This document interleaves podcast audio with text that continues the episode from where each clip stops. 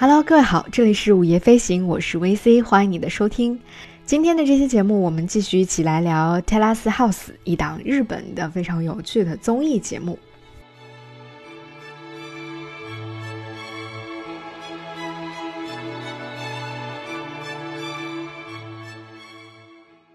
在上一期的节目当中，我们跟大家聊了很多关于这个节目的一些基本的信息，比如它的核心理念是什么呀？啊，它的节目经历了什么样的演变？啊，住在泰拉斯 House 里面的人都是谁？他们为什么要来参加这档节目？而我们作为观众为什么要来看这档节目？那些出现在第二现场的吐槽团的主持人们，他们都是谁？他们在节目当中都扮演着怎样不同的角色？以及我们在观看《泰拉斯 House》整个这个综艺的过程当中，嗯，经历的沉浸式的体验和陪伴式的体验到底是怎样的？那在今天的节目中，我们要跟大家重点分享的就是这档综艺是如何做到像日剧一样好看的，以及为什么我觉得这是一次日本当代都市男女的人间观察。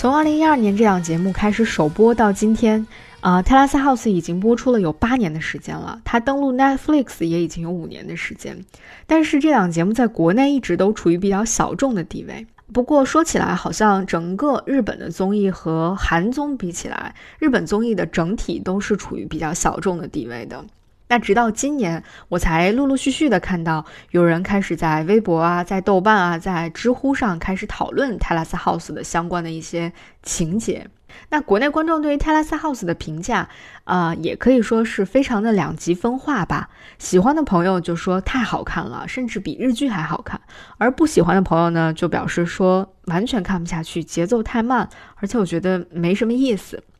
我当然是属于喜欢的那一个前一种朋友，但是我倒是也没有觉得它比日剧还要好看，只能说这是一部堪比日剧的综艺节目吧。而且呢，呃，我很想通过今天我们来聊这档综艺，也间接的来聊一聊，我们可以明显的看到，在今天综艺节目日渐明显的电视剧化的倾向。当然啦，在韩综和韩剧的世界当中，其实电视剧和综艺它们之间的界限已经越来越模糊，甚至就是已经在互相串台玩了。至于怎么串台，大家其实可以去感受一下申元浩导演和李有静编剧他们这两位做综艺出身的人是怎么做出了。电视剧《请回答》系列，机智的叉叉叉生活系列的，你可以在他们的电视剧和他们制作的综艺之间，感受这种综艺和电视剧之间互相借鉴到底是一种什么样的感觉。说回到我们的泰拉斯 House，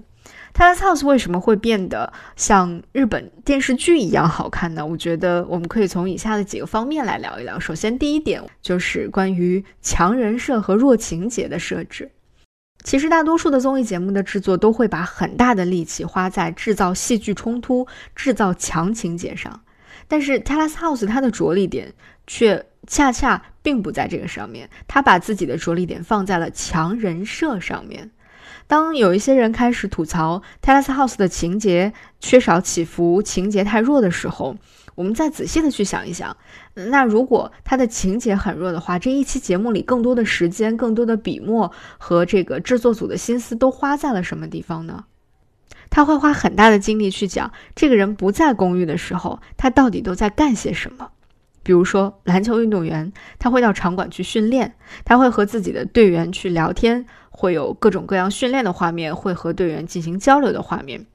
时尚的插画师会在自己的工作室里开会。然后兼职的人呢，会去打工，啊，会去服装店或咖啡店去日常的进行自己的工作。我们其实不是从他们的自我介绍当中去认识这个人物的，而是从节目当中展示给我们的这种日常的点滴细节当中，他们做事时候的状态，他们做事的成果，他们在做事的过程中和其他人的互动交流，对于自己观点的表达等等这样的一些语言当中。他们为自己的啊工作和自己的兴趣爱好投入了多少时间和精力？这样的一些点滴的细节当中，去认识这些人物，去记住这些人物。同时，在这个过程当中，我们和这个人物逐渐的建立起来了某种情感链接。我们可以拿目前正在热播的二零一九到二零二零东京片当中出现的一些角色来做一些小小的啊举例。比如说，在东京片当中出现的第一个非常讨观众喜欢的女生，啊，卡欧里香织，她是一个生活在东京的时尚插画师。对她的背景信息的介绍，我们可以知道，她是一个高学历、高颜值、性格很好。然后和公寓里的大家都相处非常融洽的这么一个女生，非常的拉好感。那我们在之后她的日常生活和工作的剧集的展现当中，逐渐发现了更多的细节，比如说我们看到了他。画的作品确实非常的有自己的风格，而且呢，他现在已经在给，比如像 Chanel 这样的一些国际的大品牌来画一些插画作品了，甚至他还在繁华的商业区开办了一次自己的这个小小的作品展，而当时公寓里面的其他的成员也都到现场去进行捧场了。这是白天工作当中在自己的事业上小有成就的相知。而回到公寓之后，回到了日常的生活当中，在闲暇的时间里，我们也会看到啊，香枝会和小姐妹们一起聊天，然后也会和公寓里的男生出去约会。那在这些日常的相处当中，甚至在一些争执当中，我们会发现哦，香枝的性格其实也有很多面。她除了我们在刚开始看到的可能非常的平和，然后待人非常的友善之外，嗯，他似乎有一些会刻意的去回避冲突的一面，他希望大家都能够保持这种表面的平和，似乎和谁的关系都不错，但是似乎他又和谁都不会变得非常的亲近，他好像总是把自己会包裹的非常严，保护的非常好。那他在职业的选择当中看起来非常的坚定，而且毫无疑问就是未来能够成为更好的插画师，他也会给。啊，处于职业选择迷茫期当中的公寓的另外一位男生，名叫祥平的，会给他很多的建议，希望他能够选择一个自己啊真正喜欢的职业，坚持到底。但是实际上，在他跟祥平的日常相处的聊天的过程当中，啊，我们也会发现，其实，呃，相知也渐渐的意识到自己性格当中、自己做事风格当中的一些，呃，坚持或者说过于的坚持和过于的执着。过于的谨慎，有的时候会成为自己前进路上的一个小小的束缚。那作为观众，我们就是在这种层层展开、层层展示的这个推进当中，在这些看似平常的故事当中，看到了一个人物的不同的侧面，而。公寓当中生活的这六个人物，每一个其实都是通过这样的方式变得非常的立体的。他有什么样的优点，有什么样的缺点，有什么样的长处，有什么样的短处，甚至有的时候，呃，原本他本来是他的优势，可能在某些情况下会变成他的劣势，而有一些可能是他自己的小缺点，但是这些小缺点反而让他变得非常的可爱等，都是可能出现的。但每一个人物就是在这样的过程当中，逐渐的变得丰满和立体起来的。而观众和这些成员之间的这种情感的链接，也就是在这个过程当中建立起来的。那最终啊，我们刚刚提到的香芝姐姐并没有在公寓当中找到自己的合适的恋爱对象，但是在公寓的这段时间，帮助她打破了自己对于自己的那种束缚，让她终于做出决定要到伦敦去追求自己的时尚插画师的梦想了。于是她从公寓毕业，然后飞往了英国伦敦。嗯，我自己还特意去 ins 上关注了他的这个账号，看到他最近更新的一些动态，真的非常为他感到开心。打破束缚，飞往异国他乡去追寻自己的梦想，这其实不就是我们在电视剧当中、在剧本创作、在戏剧创作当中所提到的一种人物弧光的完成吗？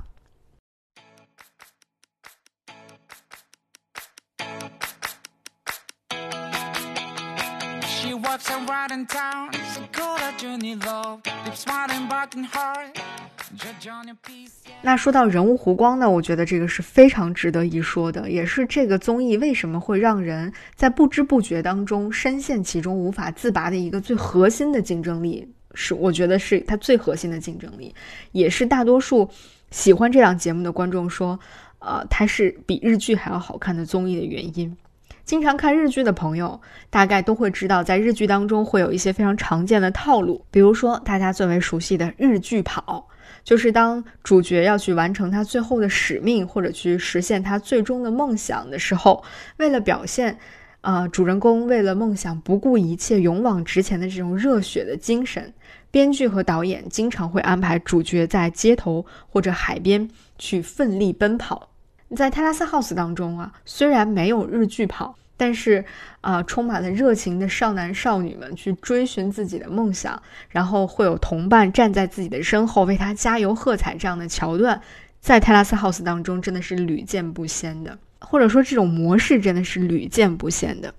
在这儿可以跟大家分享我在东京篇当中的两个呃泪点场面，一个场景是啊。有一名来自意大利的漫画家叫佩佩，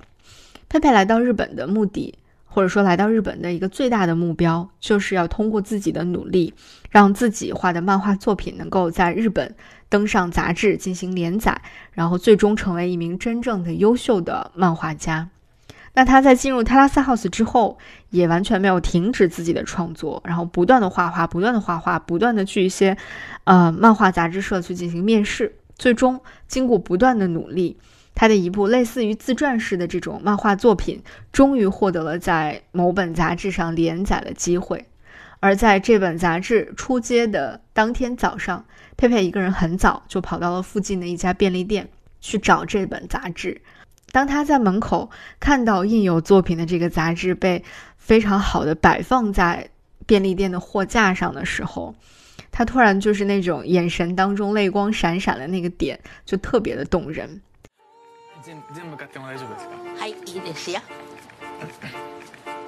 同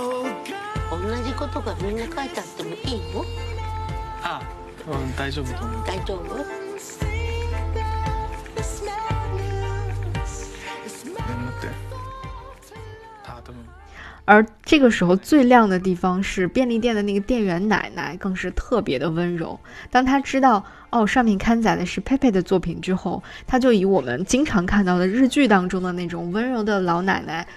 说话的那种很温柔的口吻说啊，真的是太好啦，我自己一定也会买一本来看的。而如果有人来到我们店里要买这本杂志的话，我就会告诉他，这个漫画的作者曾经到我们店里来过呢，你一定要加油哦。いいですか？頂戴頂戴しますよ。はい800円のお返しです。ありがとうございます。ジャンジャンプ音だはい。ありがとうございます。漫画好きですか？漫画家です。大好きですか？これこれを書くために読み来ました。ああそうなの。じゃあ一生懸命みんなに宣伝するわね。そうねみんな読んでほしいから。読んでほしいから。わかりました。ありがとうございます。いや最俺テラサハウス史上一番好きな人出てきた。本当だ。これ一番ですねこのこれこのシーン一番ですね。就是这个场景，大概是我看《泰拉斯 House》这么多季以来，嗯，泪点就是哭的最厉害的一场戏。而当晚上佩佩回到公寓之后，发现同住的几位成员也都不约而同的在各家便利店。买了那期杂志来留作纪念，真的是太暖了。就是那种自己的梦想终于得到了小小的实现，而自己的同伴一直在支持和鼓励着自己，并且在自己取得了一些成就的时候，非常好的，嗯，为你庆祝。这种感觉真的是电视剧情节无疑了。而另外一个泪点场面是和佩佩同期入住的一位男生，叫卢卡。刘卡今年二十岁，没有固定的职业，他是一个到处去做兼职的打工仔。刘卡其实相比于其他的这种所谓有各种各样的头衔或者名校毕业或者等等等等这样的一些标签的啊入住的成员相比，刘卡是一个特别神奇的存在。他看起来非常的幼稚，甚至有一点让人难以相信。嗯，其中有一个点会震到所有人的，就是他。讲自己的梦想是什么？他说：“我想要成为蜘蛛侠，就是真正的成为蜘蛛侠。”他很喜欢漫威，他想要到美国去演漫威的电影。这些梦想说出来，连跟他同住的朋友们都会觉得有点异想天开。但是大家还是选择去支持他。那和其他成员相比，卢卡就像是一个没有长大的孩子一样。他几乎不太会做料理，或者总是做出一些非常奇奇怪怪的料理来。他在跟这些成年人相处的过程当中，真的就像一个孩子一样，他的存在感，嗯，并没有那么强，甚至有的时候几乎被大家忽视了。他整个一期可能都没有几个关于 Luca 的镜头，但是就是在这个过程当中，慢慢的观众开始发现，Luca 是这一群成员当中非常单纯又温柔的那个存在，尽管在普通的人眼中。他很幼稚，甚至很无知。他没上过什么学，也没有任何值得拿出来讲的技能和本领。但是他还是通过自己的努力找到了一家漫威主题的酒吧去打工，这至少让他能够和自己喜欢的这个主题啊每天生活在一起。他做的很开心。而他为了去美国呢，开始自己去学习英语了，并且在最后他决定要离开泰拉斯 house 的时候，用。自己刚学的一些非常笨拙的英文，写了一篇小小的发言稿来念给大家听。Everyone, did you enjoy your dinner? Yes. Yes, I did. Yes, thank you. I have been working on making myself better by uh, studying English and going to the gym a lot. 就是当你听着他非常不标准的发言和那种幼儿园水平的英文作文的时候，你在看着他那张真诚的不能再真诚的脸，就再度落泪了。就临别的时候，呃，漫画家佩佩还送给了卢卡一张小的卡通画，然后在这张画上最暖的是佩佩写了一句话，他说：“在我为漫画疲惫的时候，谢谢你的拥抱。”就这样的情节，我觉得也只有在日剧当中才可能会出现吧。Tomorrow, I will graduate from Terrace House. I will. ごめん、ちょっと。 Graduate. マジ No, I will do my best in the future.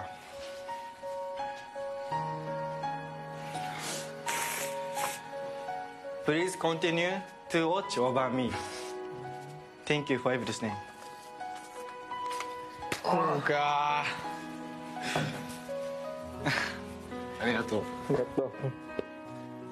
なんで中国人の无论是像 相知那样的优秀的女生去努力的追寻自己的梦想，还是像佩佩这样，她有一定的国外的背景的成员到日本来实现自己的梦想，亦或者是像刘卡这样看起来平平无奇甚至过于平庸的小朋友，在泰拉斯 house 当中收获友谊、获得成长，然后蜕变成另外一个人。泰拉斯 house 确实把入住进公寓的很多成员他们的人物弧光都做得非常的漂亮。而且又不动声色。当然啦，除了以上的这些比较感人的名场面之外，其实大家更为关注或者在互联网上广为流传、引起热议的一些名场面，还是跟情感相关的。这些名场面的流传度、讨论度真的是经久不衰，甚至会被主持人们在聊天、在吐槽的过程当中经常 cue 到。比如说，在第一季当中。盛男和郑仁这两个互相有好感的人在机场深情告白，比如在夏威夷片当中，啊，一个叫做 Guy 的冲浪的运动员和一名叫 Nikki 的女生啊深夜亲吻，还有比如在清景泽篇当中，盛男又是盛男，对，盛男就是一个屡次参加 Telas House 的一位传奇的女生，啊，自带剧本，然后。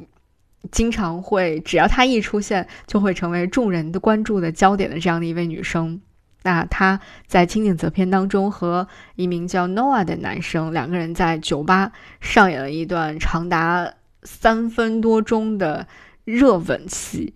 啊，还有在目前正在播出的《东京篇》当中，出现了一位三十岁的被大家称之为社长的男性。这位男性以一种嗯，怎么描述呢？就是有一点油腻，有一点自大，呃，有一点猥琐，又很难以描述的这种形象。几乎他在每播出的一集当中，都会贡献出一些著名的台词或者是著名的场面。啊，就是这样带有极强的戏剧性的人物和他们贡献出的这些名场面，确实。是《泰拉斯 House》获得越来越多的关注，吸引越来越多观众不断看下去的最大动力之一了。就像刚才我们不断 cue 到的盛楠这个女生，她其实从第一季就已经参演了整个这个综艺节目，在综艺节目当中，她表现出来的就是一个，嗯，盛楠的职业是一个模特，她的长相嗯非常的姣好，长相姣好，身材也非常的好。那她进入到 Terrace House 之初，无疑就非常的引人注目。但是除此之外，我们会发现盛楠的一些特点，比如说他非常的爱喝酒，他在有的时候，你甚至没有办法分清他到底是喝醉了还是没喝醉。他在说话的时候，总是在语调当中带有那种慵懒和一些挑逗的感觉。他会周旋在整个公寓当中不同的，嗯，男性成员之间。而很多的男性成员对于盛男这样的这种类型的女生也确实非常的喜欢，所以观众就总是会看到盛男和不同的男性在交往，在。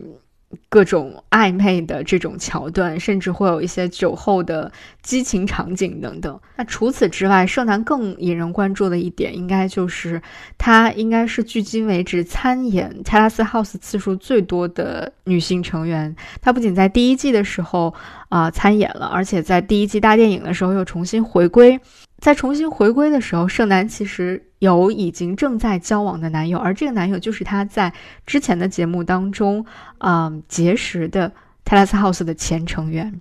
所以他在这种情况下依然又回到了 Terrace House 当中，他想要继续生活在其中，啊，而到了清景泽篇的时候，盛楠又再次回来了，并且贡献出了更多的这种非常有趣的、意味深长的场景。所以盛楠就像是 Terrace House 当中的一个啊活跃分子一样，当我们觉得。这个剧情有点推动不下去的时候，这个节目变得有点不太好看的时候，节目组导演就有可能会请盛楠回来来帮助大家。他就像是泰拉斯 house 当中的一条鲶鱼一样。所以由此我们也可以看出来，在这个没有强情节设定的综艺节目当中，选角是多么多么重要的一件事情。午夜飞行是一档关注旅行、城市文化与生活的播客节目，力求用声音呈现多彩的城市故事。本节目由 Marcast Media 制作出品。如果您是苹果手机用户，我们推荐您在苹果 Podcast 订阅收听。如果喜欢我们的内容，欢迎给出五星好评并留下你想说的话。同时，我们的内容也会同步更新在 Spotify、喜马拉雅、网易云音乐、QQ 音乐、荔枝 FM 等平台。另外，您也可以搜索关注“午夜飞行”的微博和微信公众号，期待来自你的声音。我们也欢迎有眼光的品牌来赞助我们的节目，支持“午夜飞行”做出更多更有深度和长远价值的好内容。关于这部综艺有没有剧本，一直是很多人非常关心的。每一集的开头，虽然主持人 You 都会讲一遍说台本呢，我们是没有的。但是这也无法打消观众们的强烈的好奇心和疑惑感。不过，经过这么多季的播出和收看，以及很多媒体的一些周边的报道，我们大家基本上可以达成的一个共识，就是在这档节目当中确实没有非常明确的剧本。但是整个剧情的基本走向，以及什么样的成员在遇到之后可能会出现什么样的碰撞和反应。其实，在导演和制作组的心目当中，都是有一个大致的规划的，是可以做出一些基本的判断的。这一点，我们从这么多季以来的选角上，其实是可以看出一二的。我们可以大致的去回顾一下《泰拉斯 House》播出至今，参与演出的成员们的年龄、职业背景和一些性格特征。他们的年龄啊，大概在十八到三十岁左右。他们的职业呢？啊，主要有这么几种类型。第一就是出现最多的模特、idol 或者是演员类。当然，他们都没有什么太大的名气。可是呢，嗯，他们至少在啊外外形上，包括在镜头面前的这种表现的自然力等等、亲和力，还有吸引力上都是足够的。那第二类呢，就是运动员类。这些运动员当中涵盖，比如说最常见的就是冲浪运动员，因为在日本从事冲浪的人实在是太多了。特别是呃，当他们的拍摄场景是在比如说湘南、镰仓，还有啊夏威夷这样的一些海边的地方的时候，冲浪运动员就更多了。啊，除此之外，还有比如篮球运动员、拳击运动员。啊，还有比较小众的，比如说玩滑板的人啊，和冰球运动员等等。那运动员自身就会有另外一一种吸引力了，就是他们可能啊个性会比较的开朗一些，然后他们在运动场上参加比赛的时候的那种独特的魅力是其他的职业可能很少能够展露出来的，所以这一类的这个成员也会非常的受大家的关注。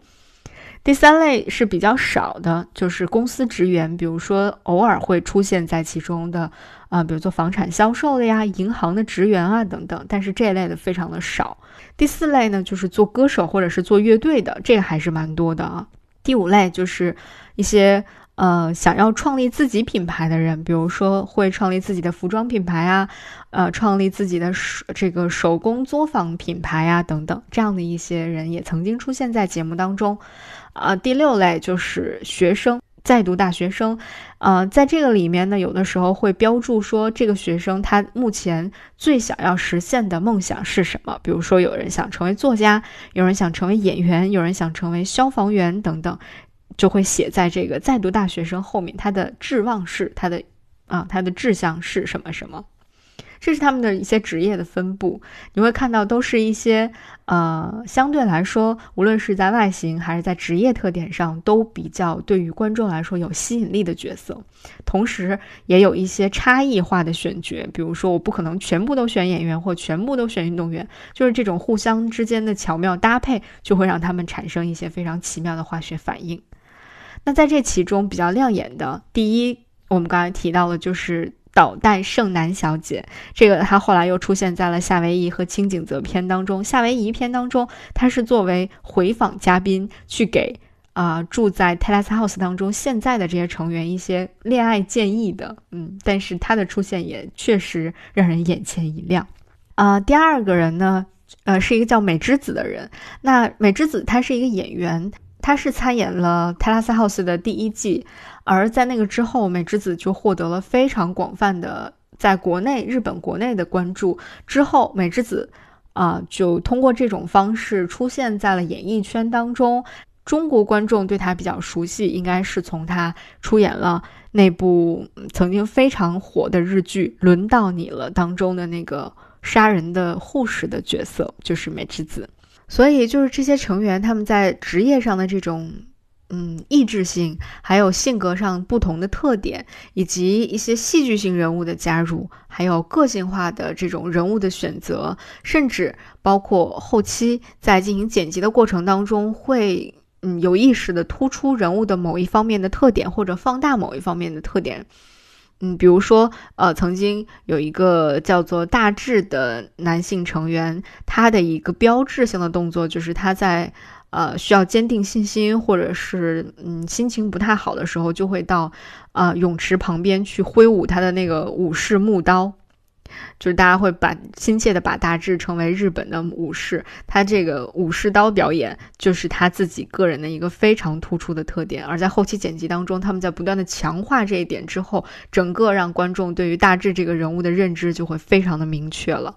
那除此之外，他们在播出的时候也会给每一个每一集拟定一个小的标题，这些标题都非常的抓人眼球。比如说有什么他制造出来的野兽啊，走廊上的魔鬼之类的这样的一些标题，都会增加每一集内容的可看性。所以，无论是从选前期的选角，还是后期的剪辑编辑，都可以说是非常见功力了。所以，即便没有明确的剧本啊，节目的导演和制作组依然可以对整个节目的剧情的把控啊，非常的精准而到位。那和这个剧本密切相关的就是另外一个问题，就是关于拍摄的问题。有不止一个人在弹幕当中问到说：“我想知道这个节目组他们的机位设置是如何设置的。”那根据我搜集到的一些资料和了解，呃，Telas House 并不是像我们一开始呃想象的那样，是在全屋整个公寓当中设置 N 个摄像头，然后来二十四小时不间断拍摄的。它不是那样的。而是有一个完整的摄制团队在公寓当中驻守来进行拍摄的，所以，呃，我曾经在 ins 上还看过有人发过一张照片，就是呃其中的两个成员 Guy 和 Nikki 两个人在海边约会的一个现场工作的图片。在这个图片当中，你会看到这两个人虽然是在海边约会，但是在他的身边是有两名摄像师啊、还有一个举着挑杆的录音师，以及几名其他的工作人员在场的。所以我们在看一些画面镜头的运动的时候，会明显的感觉到这不是固定机位能够拍摄出来的，而是非常成熟、有经验的摄像在现场进行拍摄的。所以在有很多工作人员在场的情况之下，还能吵吵闹闹的过日子、谈恋爱，确实不是一般的素人就可以完成的这个工作了。有成员在接受这一些媒体采访的时候，就曾经说过，起初他会担心自己的一些形象，把很多的事情都会安排在镜头之外来进行。不过，也曾经出现过有成员在镜头之外，呃，就是私下里约会，或者是搞一些什么其其他的七七八八的事情，结果后来被公寓里面的成员发现之后，会进行这种公开处刑来表示自己的不满。这样的事情也的确是发生过的。啊，除此之外呢，其实这个节目组还会不定期的根据剧情推进的状况安排一些外援角色上场，比如说刚才我们提到的盛男的回访，就是呃可以说是推动剧情向前的一个小小的操作吧。那除了这个之外呢，节目当中还时常会出现一位哲学家的园艺老爷爷，这个爷爷从第一季到今天。总会时不时的出现一下，他可能是来给公寓啊修理一些东西，或者是给公寓来修剪一下花园，或者呢是公寓当中有一些成员在他的花店里面去打工之类的。他每每出现的时候，就总会说出一些关于生活的很有哲理的至理名言、金句，或者是一些鸡汤。那正是这些看似非常不经意的设计和安排，在某种程度上也保证了发生在泰拉斯 house 当中的这些故事会越来越好看，而不至于变得呃非常的陷于平庸，变得索然无味起来。最后就是要提一提它的拍摄地点的选择了，啊，我们回看这么多季。他们的每一季拍摄的地点都会有所不同，而拍摄地点也确实会影响到整季节目的一个基调。比如说最受好评的清景泽篇，它之所以被大多数的观众喜欢，是因为清景泽这个地方作为一个度假胜地，无论是它夏天的景色还是它冬天的景致，都会给人那种非常安静、非常美好，然后简单。呃，慢节奏这样的一种感觉，而在冬天下雪的时候，整个清景泽就像是一个仙境一样的感觉。所以在清景泽拍摄的过程中，出现了像一个叫粗巴萨这样的一个非常干净的冰球运动员的小姑娘，她和呃 Sean 之间的这种爱情故事，以及呃粗巴萨的爸爸。啊，一个非常和蔼可亲的日本老头和自己的女儿和女儿的男朋友一起坐在一起吃饭，啊，这样的一种场景就会让人觉得非常非常的美好。而当他们的拍摄场景转到夏威夷的时候，那种阳光、沙滩、蓝天白云、大海这样的一种场景当中。在海边生活的这些人们，他们在性格当中好像更多的就是那种非常直率、非常轻松，对很多事情都不是很在意的那种感觉，啊，展现在整个节目当中，你就会觉得整个夏威夷片就非常的生机勃勃的那种感觉。而当现在播出的这个东京篇，你就会发现整个城市的节奏，整个城生活在城市里面的人的节奏也都会变得非常的紧张。忙碌一些，而且他们在不同程度上都会有各种各样的生活上的困扰和工作上的生活上的那种焦虑感。这个就是生活在大城市的青年人的那种非常真实的情感的写照。所以，拍摄地点对于整季节目的基调影响也是非常大的。那我想，这就要提到为什么我说这是一次日本当代都市男女的人间观察了。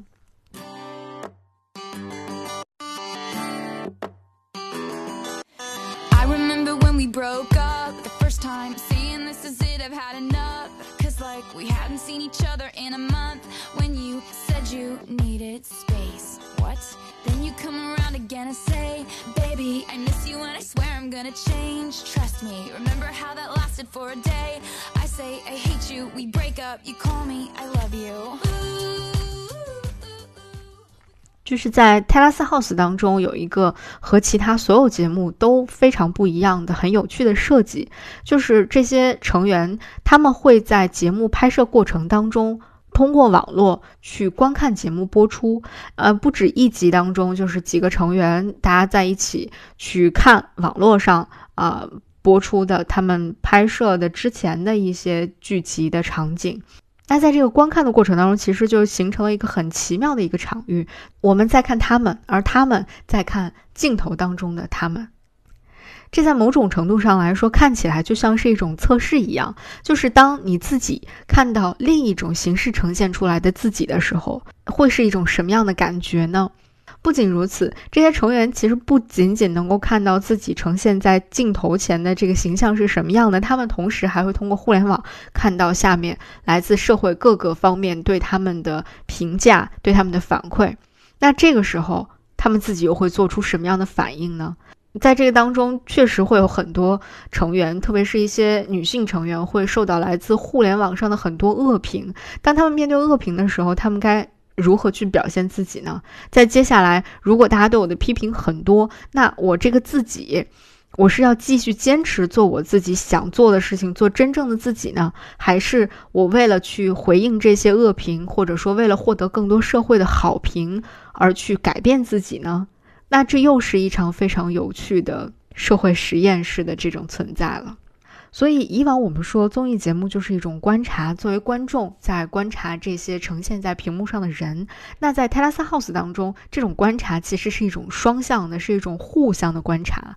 我们在看他们，而他们在除了看他们的同时，也会在看我们。其实，每每当我们去思考这种观察式的真人秀节目，它的更深层次的社会意义，或者说它反映出的一些社会现实的时候，很多人都会引用到福柯的全景监狱和库利的镜中人的理论。那其实，在 Terrace House 当中，这个理论依然成立，不过同时呢，也有了更多的变化。比如福柯讲到的全景监狱是这种塔状的监狱管理模式，在环形监狱的正中去建立一个瞭望塔。然后站在中间的人就可以实现一对多的这种俯视。那即便这个瞭望塔当中没有人，这些罪犯们也依然会觉得自己是在被凝视的一个状态，而不敢啊、做更多的事情。这是一种一对多的俯视。那在今天的互联网时代，其实很多人已经提出了所谓的全景监狱，在今天已经变成了一种共景监狱。这种共景监狱就是一种围观的一种结构，是很多很多人对于个体展开的这种集体的凝视和控制。如果说全景监狱是塔状的话，那共景监狱就像是现代的体育场一样，是多对一的这种凝视和观看。那像泰拉斯 House 这样的一档综艺节目，确实所有的网络观众都在凝视，都在看这一群人是如何去生活的，但同时这种凝视又是互相的，就是。身处于其中的人，他其实也可以看到我们所有人。这种凝视不再是单向的，而变成了一种双向的。而另外就是库利的镜中人的理论，就是在这种网络围观的过程当中，人们围观的这些目光就会有意无意地构建成了一个巨大的社会之镜。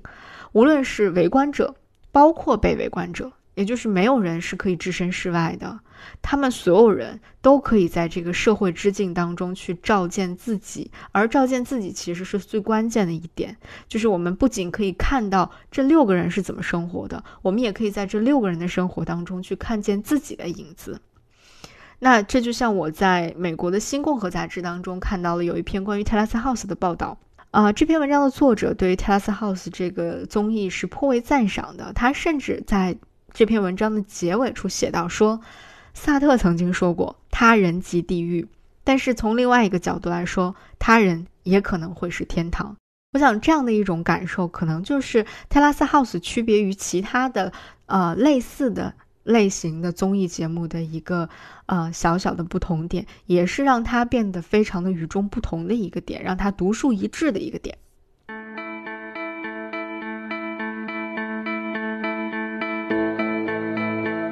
We'll do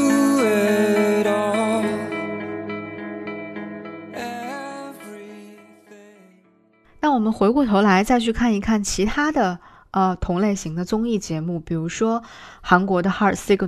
韩国《Heart Signal》在第二季的时候可以说取得了空前绝后的成功。那其实它成功的一个最主要的原因，就是以上我们刚刚提到的关于 Terrace House 成功原因的很多点，都在《Heart Signal 二》当中得到了很好的执行和体现。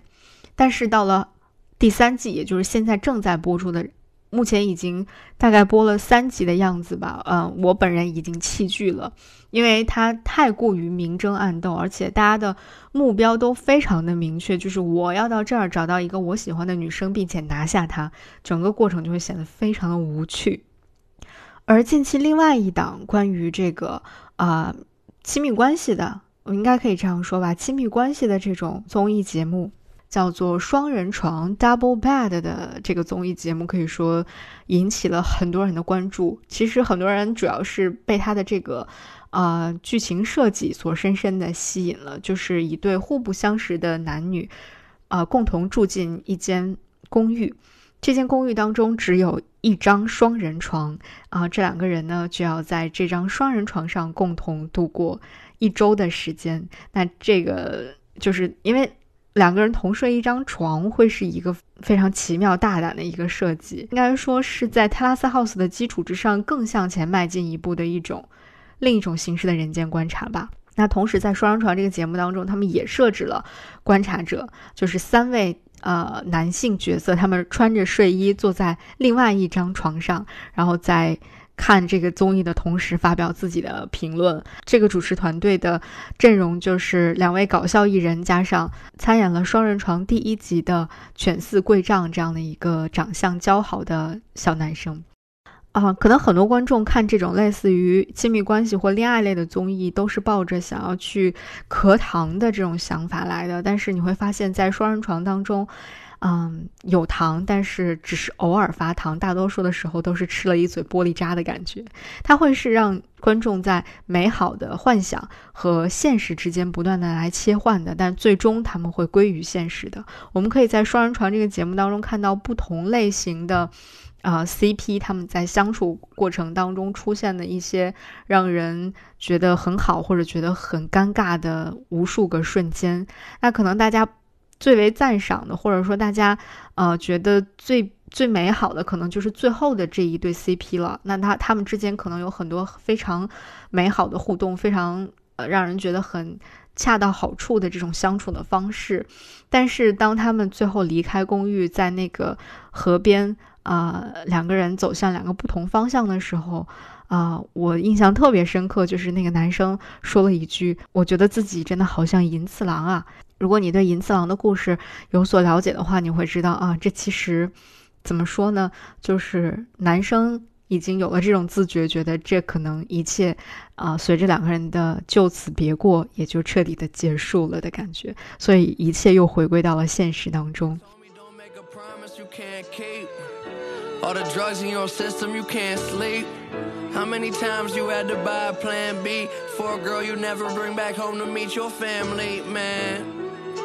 Man, I swear that's what I dream about.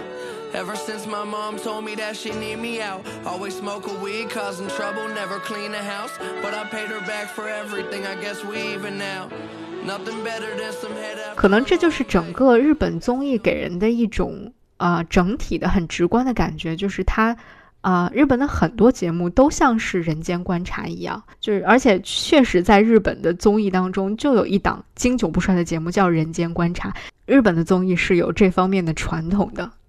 和东亚的这种综艺可能，嗯，比较不太一样的是，欧美，特别是美国，他们也会有很多关于恋爱类的综艺节目。相比来说，他们的这种戏剧冲突感啊，然后火药味儿啊，啊，浓重很多很多倍。我个人不太喜欢看，所以看的也非常的少啊。不过有一部美剧我曾经看过一些，叫做《镜花水月》。在这个电视剧当中，它就向我们大家讲述了，呃，美国的这种火药味十足的这个啊恋爱类综艺节目是如何拍摄、如何制作、如何去人为的制造矛盾、如何去推动整个剧情发展。那如果大家感兴趣的话，可以去看一看《镜花水月》这部美剧。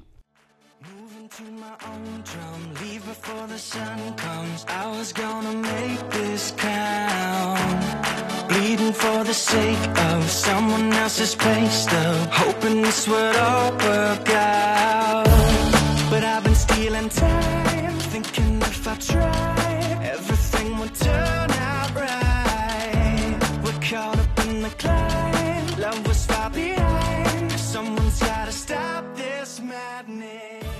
好了，聊了这么多啊、我们用了两期节目的时间来和大家分享《Terrace House》这档综艺节目，是因为它作为一档综艺节目，确实是对于我来说是生活当中的一种非常强度适中、温和不刺激的一种调剂品，同时也是一个很特别的、很有意思的人间观察。你即便把它当做综艺来看也好，把它当做电视剧看来也好，你也会看到每一个人其实他都不只有一面。每个人的生活也远远不只有一种活法，而在不同的活法当中，不同的人生经历当中，你也会发现，其实恋爱大概也只是人生当中的一道附加题而已。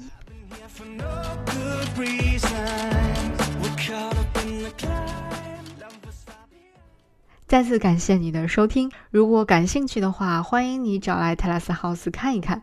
当然了，也非常的欢迎你把看 Tesla House 过程当中的各种各样的感受啊、来和我分享。好了，今天的节目就是这样，我们下期节目再见。